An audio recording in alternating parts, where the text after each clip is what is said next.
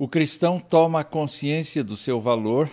É uma obra escrita por Anthony Huckman, um professor e psicólogo holandês radicado nos Estados Unidos, e é uma pequena obra escrita na década de 1970, dentre outras obras uh, muito importantes desse teólogo, que tratou sempre do tema da antropologia bíblica. Nós estamos chegando ao final do exame deste livro, com uma série de vídeos produzidos, uh, tanto da parte bíblica, que foi a primeira parte desta obra, e agora estamos uh, chegando ao capítulo de número 11, que é justamente parte das, da implementação de uma autoimagem positiva. Na verdade, o autor uh, tem esta tônica desde o início da sua obra. Um cristão pode e deve nutrir uma autoimagem positiva por causa da obra que Cristo realizou em sua vida e ainda realiza todos os dias até a sua partida para a eternidade. Na, na, uh, no vídeo anterior, nós trabalhamos a ideia de o que uma pessoa pode fazer para ter uma autoimagem positiva.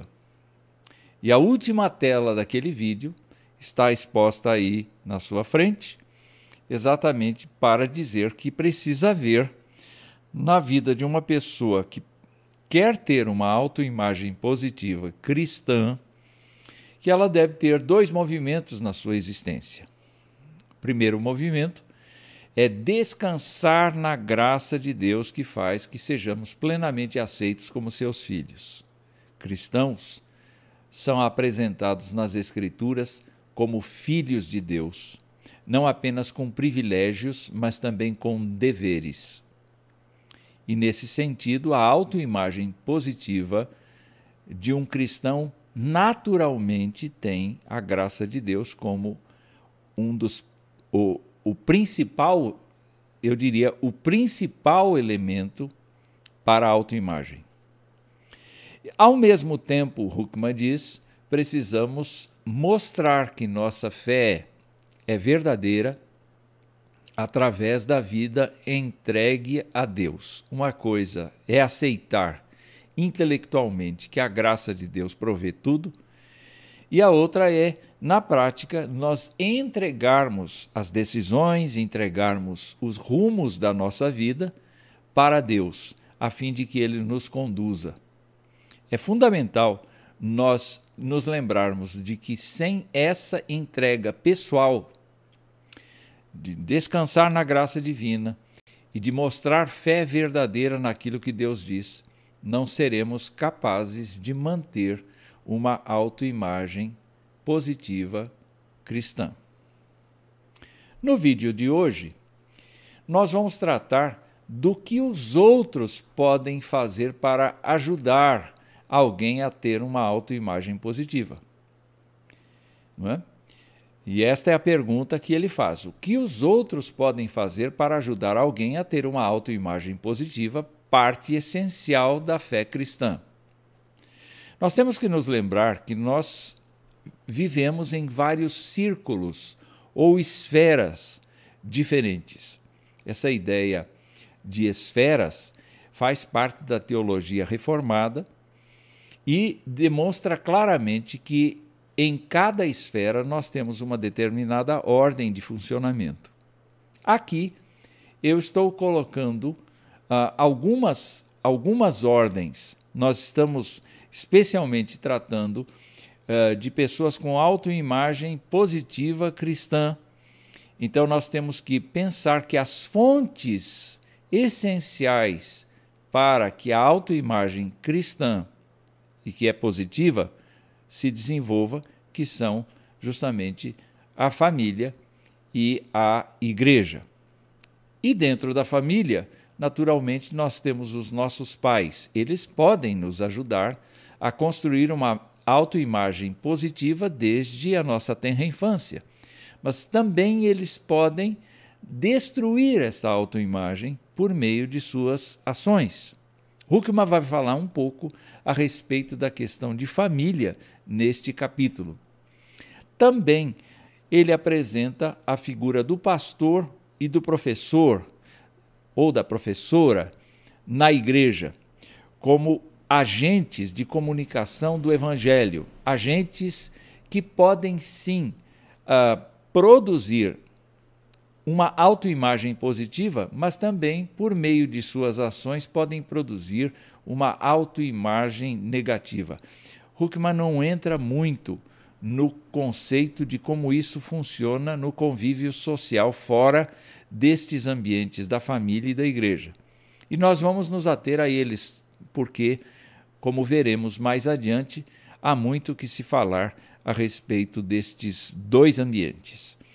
E por último, Huckman lista o conselheiro, que é, na verdade, o terapeuta, que é a pessoa que promove a terapia em grupo, mas que é uma pessoa especializada em aconselhamento.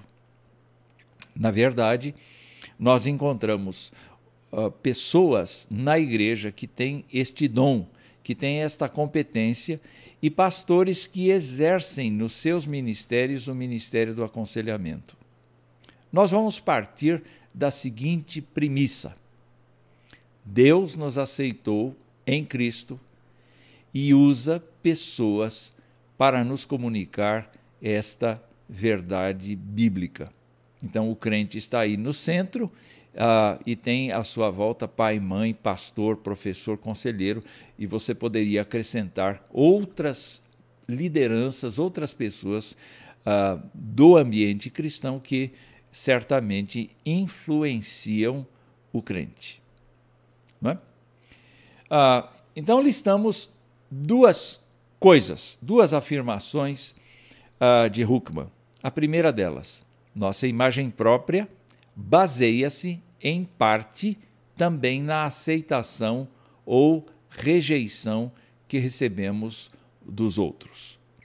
E quando nós falamos destas desta condição, nós podemos nos lembrar que muitas vezes dentro do lar, dentro do lar, os filhos são criados sob um regime de exploração de suas dificuldades e não são mencionadas as suas facilidades, as suas competências, as suas qualidades.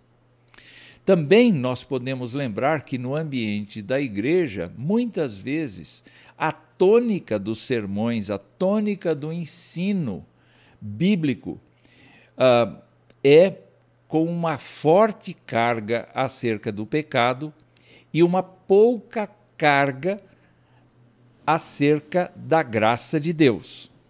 É preciso que a gente denuncie o pecado, como a gente vem falando em vídeos anteriores. Mas com certeza, as boas novas de salvação são justamente para combater a ideia de que nós seremos eternamente pecadores. Nós não somos eternamente pecadores. Nós fomos lavados pelo sangue de Jesus Cristo e por essa razão nós devemos pensar diferente. A nossa vida partiu para um rumo diferente. Mas muitas vezes o discurso é aquele discurso que entristece, que embrutece o crente. A segunda proposição aqui é que pastores, conselheiros, professores e pais podem cumprir a função de revelar às pessoas a quem ministram a sua aceitação total. O que isso quer dizer? Na verdade, quando pensamos nas funções dos uh, uh, educadores, os pais, os pastores, os professores, os conselheiros, nós devemos pensar na, na proposição de que eles são construtores de vidas. Eles não são destruidores de vidas.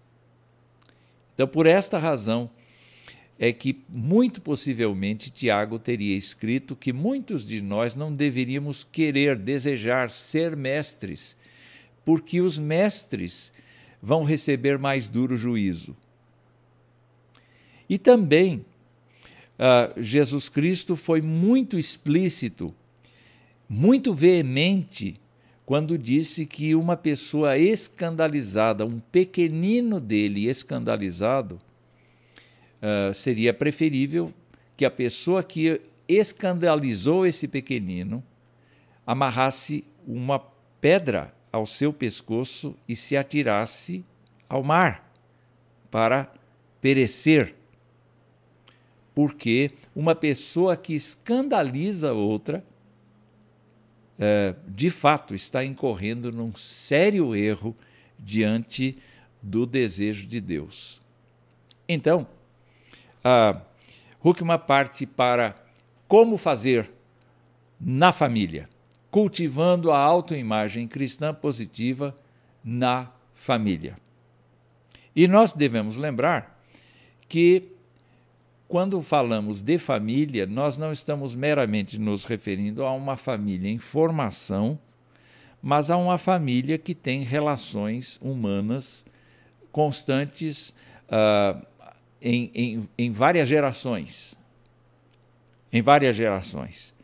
E nesse sentido, as crianças, as crianças especialmente, precisam ser criadas num ambiente em que elas sejam educadas no sentido do pertencimento a Deus, que Deus, a pessoa de Deus, descrita de modo que a criança possa entender proporcionalmente a sua faixa etária, é necessário que a criança veja Deus como pessoa, não como uma força, não como um conceito, mas como alguém a quem ela pode invocar, a quem ela pode orar, a quem ela pode pedir alguma coisa.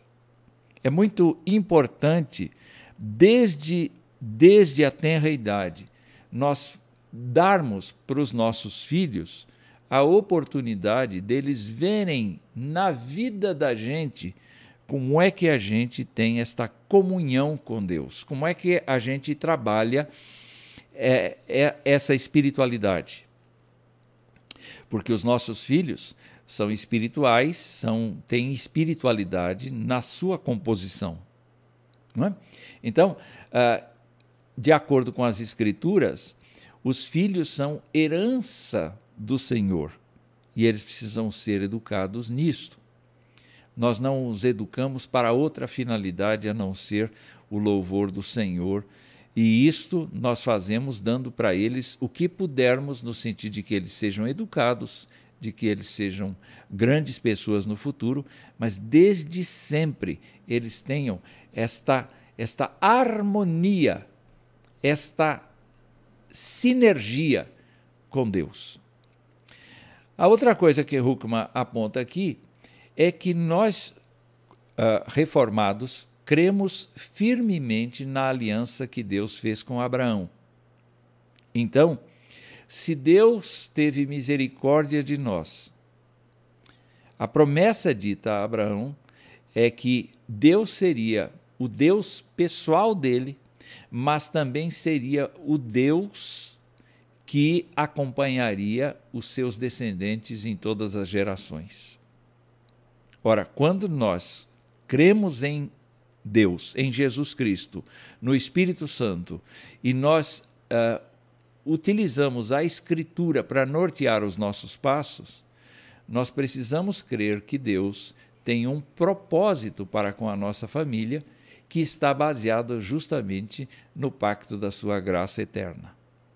E ainda que Deus permita que um dos nossos não, uh, não seja salvo, o que nós temos observado na história, na história da igreja, é que este pacto da graça acompanha famílias inteiras por muitas gerações.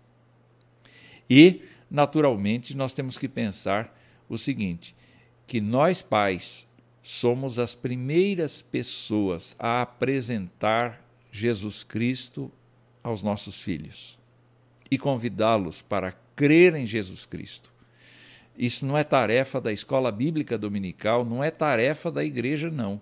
Não é tarefa do professor ou da professora de escola dominical, é nossa tarefa, tarefa dos pais, tarefa dos irmãos mais velhos, tarefa da família, dos tios, dos avós, enfim, de nós todos estarmos comprometidos com o apresentar aos nossos filhos, não importa a faixa etária, o Evangelho de Cristo. Como é que a autoimagem cristã positiva, então, se dá na família? Huckman aponta agora para a necessidade de, dos relacionamentos serem adequados no, no, no seio da família. Então, ele afirma que os filhos são aceitos por seus pais, por seus irmãos e demais familiares. A aceitação de uma pessoa é um processo às vezes difícil, porque não é pelo que a pessoa faz, mas pelo que a pessoa é que nós devemos tratar. Ela é alguém criado por Deus. Ela não veio ao mundo sem que Deus quisesse que ela viesse. E se ela é muito diferente da gente, se ela é uma pessoa com características totalmente diferentes, uh, nós não podemos, nós não podemos, uh, nós temos que nos esforçar no sentido de aceitá-la, de amá-la, de cuidar dela, de respeitá-la. Não aprovar as suas atitudes, mas, não, mas fazer isto com o amor e com a paciência e com a perseverança. O apóstolo Paulo, quando falava com Timóteo, já no fim da sua vida, depois de ter discutido veementemente com vários líderes cristãos do seu tempo, ele diz: convém que o servo do Senhor não seja uma pessoa contundente, mas mansa, apta para ensinar, paciente, esperando que Deus mude o coração. Então, a aceitação passa pelo princípio de nós reconhecermos que ali está uma pessoa do nosso sangue e nós precisamos sim abrir o nosso coração para a pessoa e não ser condescendentes, atuar com a disciplina, cuidado, evidentemente, mas nós temos que aceitar as pessoas uh, desde a tenra idade, mesmo que elas sejam diferentes. A segunda coisa em relação à família é que as crianças, especialmente, são ensinadas no caminho em que devem andar. Não é? O próprio princípio bíblico diz: ensina a criança no caminho que deve andar. E quando for velha, e mesmo quando for velha, não se desviará dela. Esse é um processo que nós devemos, a gente, uh, devemos ter. A gente não tem filhos simplesmente por descuido. A gente tem filhos porque o propósito de Deus permite que nós tenhamos filhos. Mas eles estão ali como herança do Senhor, exatamente para serem capacitados para viverem por si mesmos. Então, eles devem ser preparados para a vida e devem ser preparados tenazmente para a vida. A terceira coisa é em relação à vida pessoal. Ah, nós vivemos numa época em que os pais andam muito ocupados. Para que haja sustento adequado dentro de casa, muitos lares têm utilizado o sistema de usar uma terceira pessoa para cuidar dos filhos. Talvez avô, talvez avó, talvez uma babá, enfim, há vários mecanismos, talvez uma tia, um tio, etc. Enquanto os pais verdadeiramente trabalham. Eu sei que a situação econômica muitas vezes demanda isto.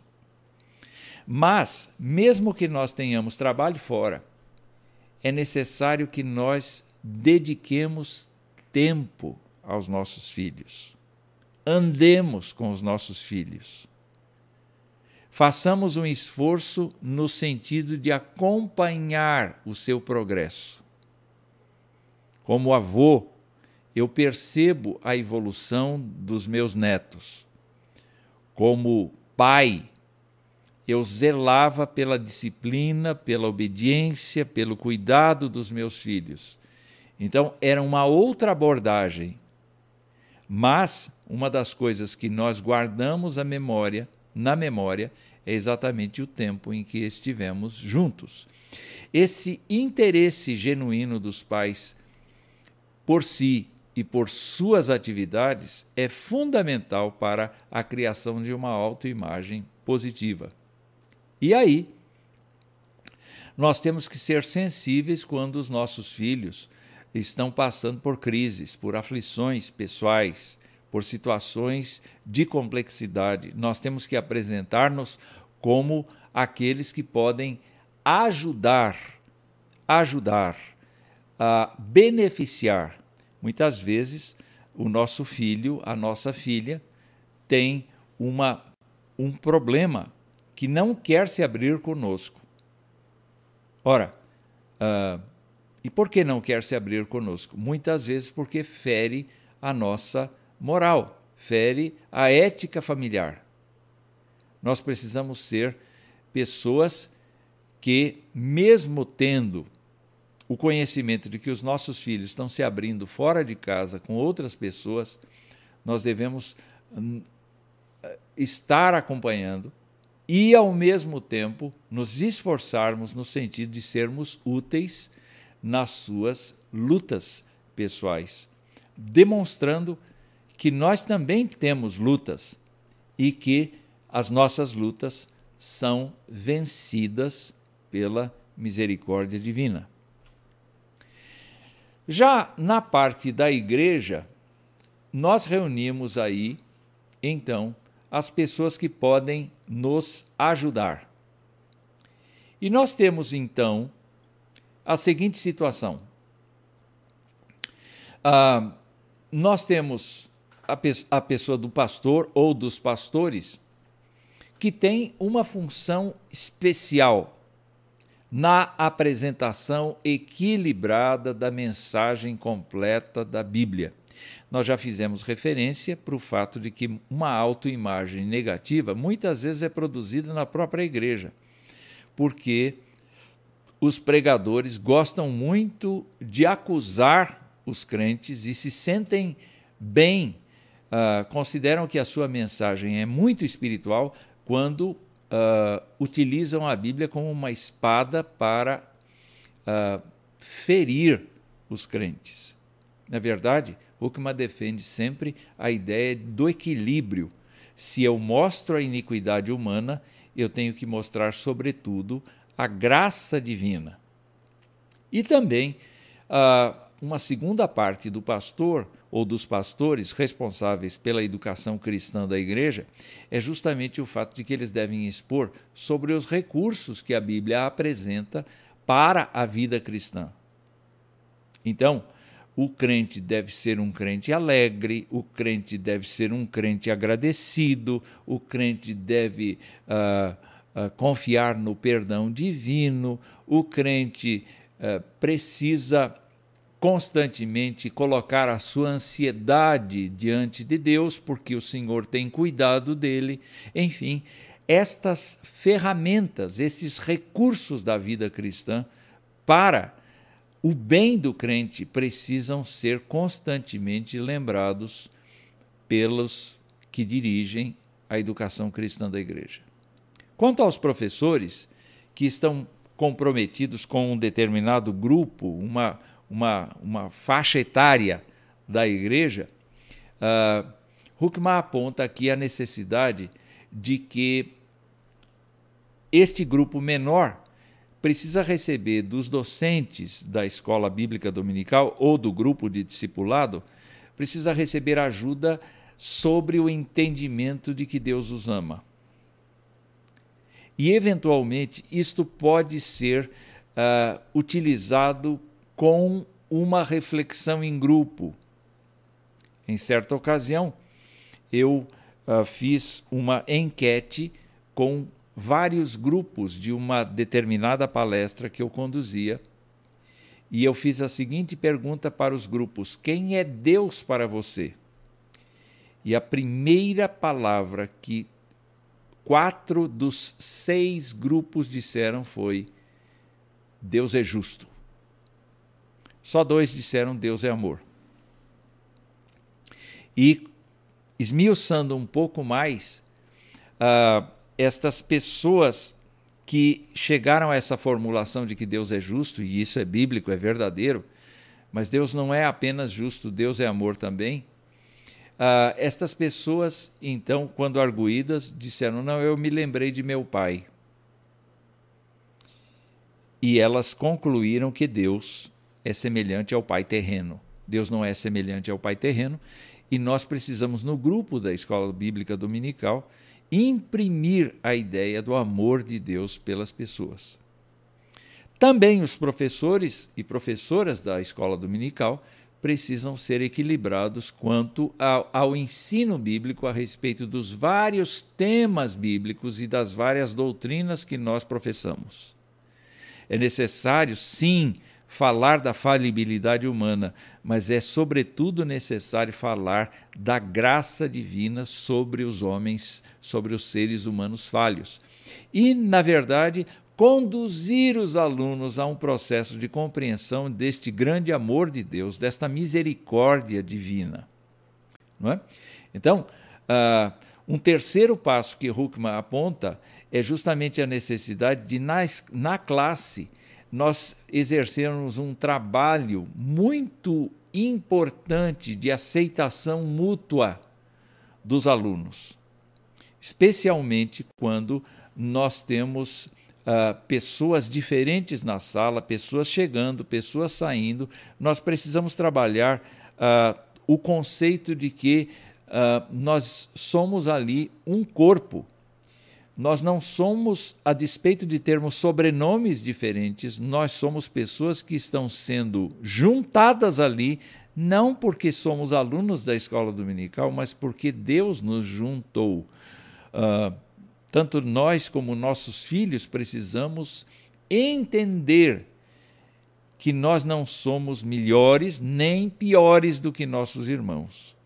E precisamos, então, uh, desta condução dos alunos à mútua aceitação e ao exercício das habilidades. Uma pessoa só aprende quando exercita quando se envolve com o aprendizado e assimila aquilo que está sendo proposto e desenvolve na prática.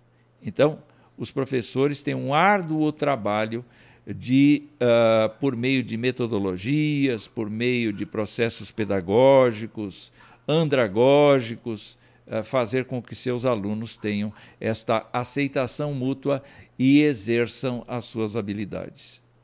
E por último, nós temos os conselheiros. Porque os conselheiros, que podem ser terapeutas profissionais, que podem ser psicólogos ou outra, ou outra a, a, a especificidade da profissão, uh, eles precisam ser uh, bem fundamentados quando vão tratar de alguém com autoimagem negativa exatamente porque eles precisam ajudar a pessoa uh, para aplicar estes princípios bíblicos que foram vistos nos vídeos anteriores sobre a autoimagem. Além disso, eles precisam levar a pessoa a se avaliar. Por que, que é importante uh, dar esses subsídios para a pessoa? justamente pelo fato de que muitas vezes a pessoa, a despeito de conhecer as Escrituras, de saber intelectualmente o que elas dizem, esta pessoa tem lá no fundo do seu ser a impressão de que não presta, de que não, não consegue permanecer nesta graça, de, de que não consegue uh, executar a vontade divina. Não é? E para isso, o conselheiro precisa levar sim a pessoa para uma autoavaliação que seja real na sua vida. Então, há vários mecanismos que podem ser utilizados para a criação, para desenvolvimento de uma avaliação, mas é importante que a pessoa seja sempre confrontada à luz das Escrituras acerca das suas necessidades e das suas fraquezas. E a última coisa que está escrita aí é ajuda à pessoa para que ela atinja alguma vitória em sua vida. Quando pensamos, quando pensamos numa pessoa que tem uma autoimagem negativa, o que, é que nós podemos fazer por ela? Huckman aconselha que nós a ajudemos a vencer alguma coisa, exatamente para que ela tenha condições de então se desenvolver, condições de uh, trabalhar e de se conscientizar acerca da sua real condição. Então, ainda tem mais um item que Huckman coloca aí, que é justamente a ajuda à pessoa para libertar-se de padrões irresponsáveis de comportamento. O que, que são esses padrões responsáveis, irresponsáveis de comportamento? A pessoa sabe que está em falta e continua fraquejando. Então, ela precisa ser levada a abandonar as coisas que efetivamente ela está fazendo. Huckman aponta para grupos de terapia de no máximo 10 pessoas, mas isso é para quem está especializado no assunto. Mas ele indica que muitas vezes esta forma de tratamento das pessoas pode ajudá-las a perceber que elas estão sendo irresponsáveis no seu comportamento. E aí elas vão, mediante a sua abertura para o grupo, elas vão descobrindo que são uh, irresponsáveis e por isso vão abandonando a sua postura. O que os outros podem fazer para ajudar alguém a ter uma autoimagem positiva? Parte essencial da fé cristã.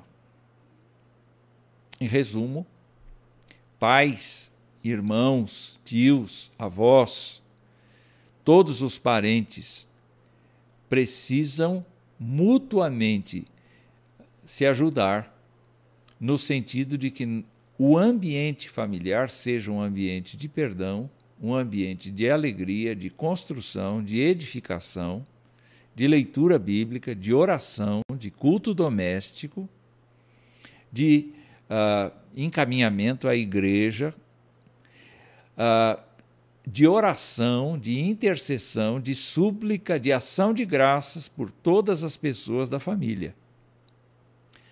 Pastores têm a responsabilidade muito grande de se apropriar das Escrituras e trabalhar de maneira a construir cada crente e de apresentar cada crente perfeito a Deus.